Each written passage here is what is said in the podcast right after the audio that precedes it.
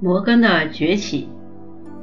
金融大鳄摩根还没有发迹的时候，他是伊奈特火灾保险公司的一名股东。当时的伊特纳火灾保险公司是一家毫无名气的小保险公司，而且客户可以暂时不用拿出钱来，只要在其股东名册上签上姓名，就可以成为该公司的股东。不久，伊奈特公司的一个客户家发生了一场大火，公司为此不得不付出赔偿金，但那是一笔巨大的赔偿金。实力不强的伊特纳公司如果付清赔偿金的话，就会陷入破产的境地。股东们一下子像跌入了万丈深渊，纷纷要求退股。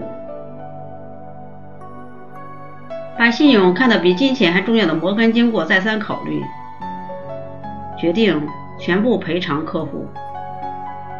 为了偿付客户的赔偿款。摩根四处奔波，甚至连自己的住房也卖掉了，最后把全部的赔偿付给那家发生火灾的客户。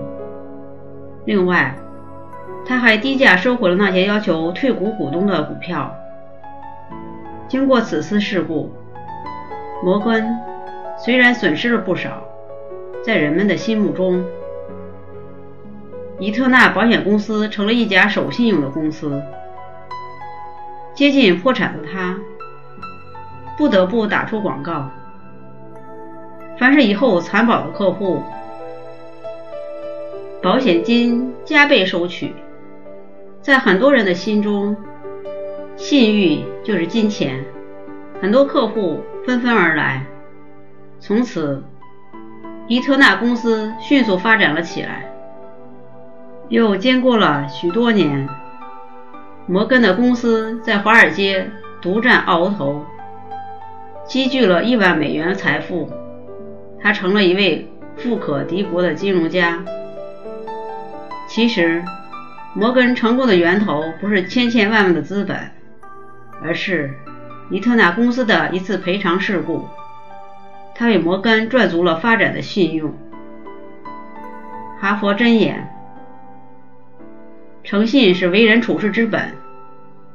一个人如果不讲信用，他就会受到人们的藐视。一个人只有说到做到，才能获得他人和社会的认可。